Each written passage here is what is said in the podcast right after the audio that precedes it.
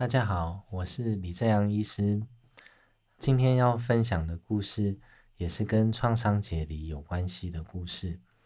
相信很多人可能在去年有看到一则台湾的新闻，阳明大学的杨志杰医师团队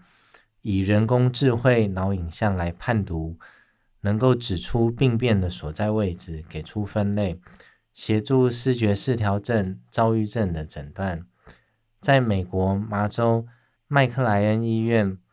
这所医院在维基百科的资料上，它是以临床人员的专业和神经科学研究闻名。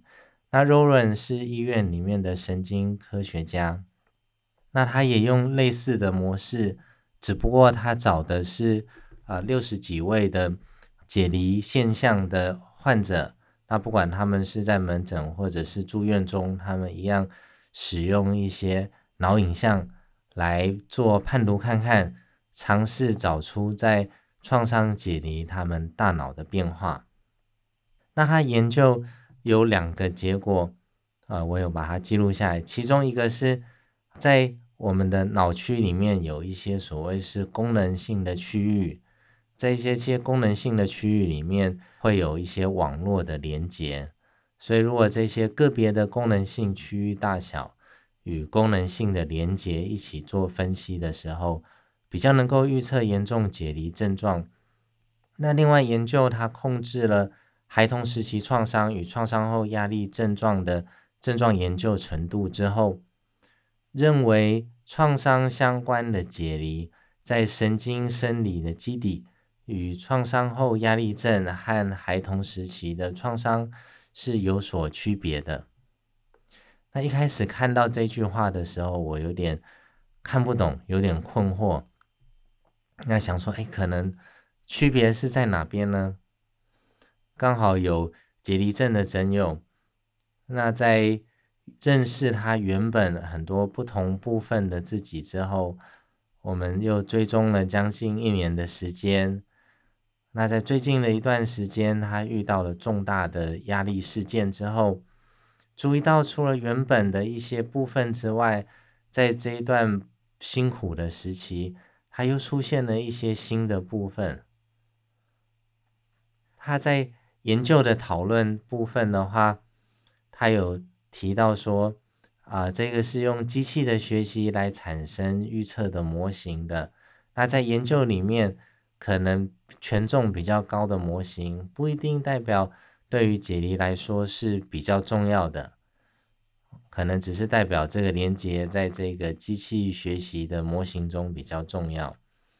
那他研究的主要结果是与解离症状有关的异常网络连接在研究模型中被预测出来。对我来讲，我可能会想啊，就是它可等于可以。利用机器学习来辨别解离的现象，它在脑部功能的网络连接有跟一般人有一些不一样的地方。那我也很幸运，也有几位有解离症状的诊友，那他们也做过类似的评估。那在评估看过他的大脑图谱的报告之后，会看到有一些共同的部分。譬如说，常见会看到预设模式网络有所异常，不过彼此各自也有不同的啊脑区呈现一些跟一般人比较不一样的状态。在这边研究他的讨论中，他也是推测啊预设模式网络跟额顶网络之间的连接与解离经验有关。那预设模式网络。他做的事情有点是来促进对于内在的注意力，包含我们可以回顾自己的过去，展望自己的未来，思考一些关于自我。额定网络它就跟问题解决、工作记忆、下决定有关系。当两个网络一起，能够促进比较是面向内在、目标导向的认知。那可以透过解决一些问题来达成自己的目标。在研究也发现很有趣的事情，就是如果两个网络同时间启动不同的区域，越有可能有严重的解离症状。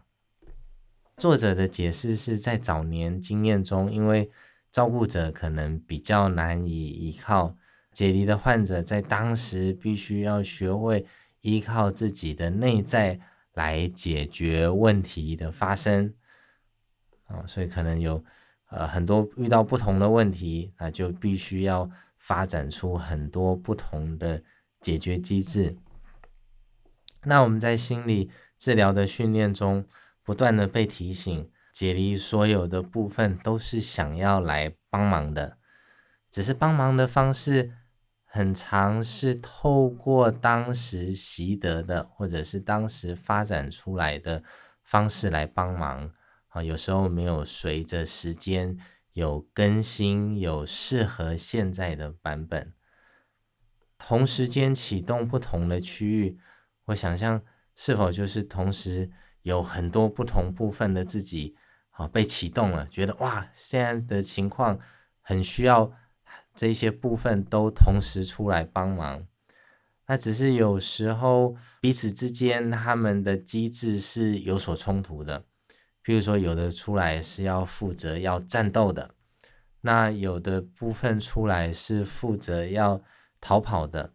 那有的负责是冻结，让我们比较没有感觉，减少一些啊难过的感受。那这一些不同的机制实在是太不一致了，所以在还没有整合的情况，有可能就要以彼此分开，就是所谓解离的形式来存在。读完这一篇之后，我想。啊，这一些机器的学习，或者一些在脑部影像结合的方面，可以对于评估治疗的应用，可能有越来越多的发展。马上可以用到的，或许让我们知道解离这个现象，它不再是那么虚幻的，好像它是可以透过一些检查，可以看得见、摸得着的，是一种神经。生理上可以有评估到一些变化的现象，所以或许可以协助身边的人，如果想要了解的时候，可以加上神经系统运作的观点，这样可能会有所帮助。那谢谢大家，今天的故事就到这边，拜拜。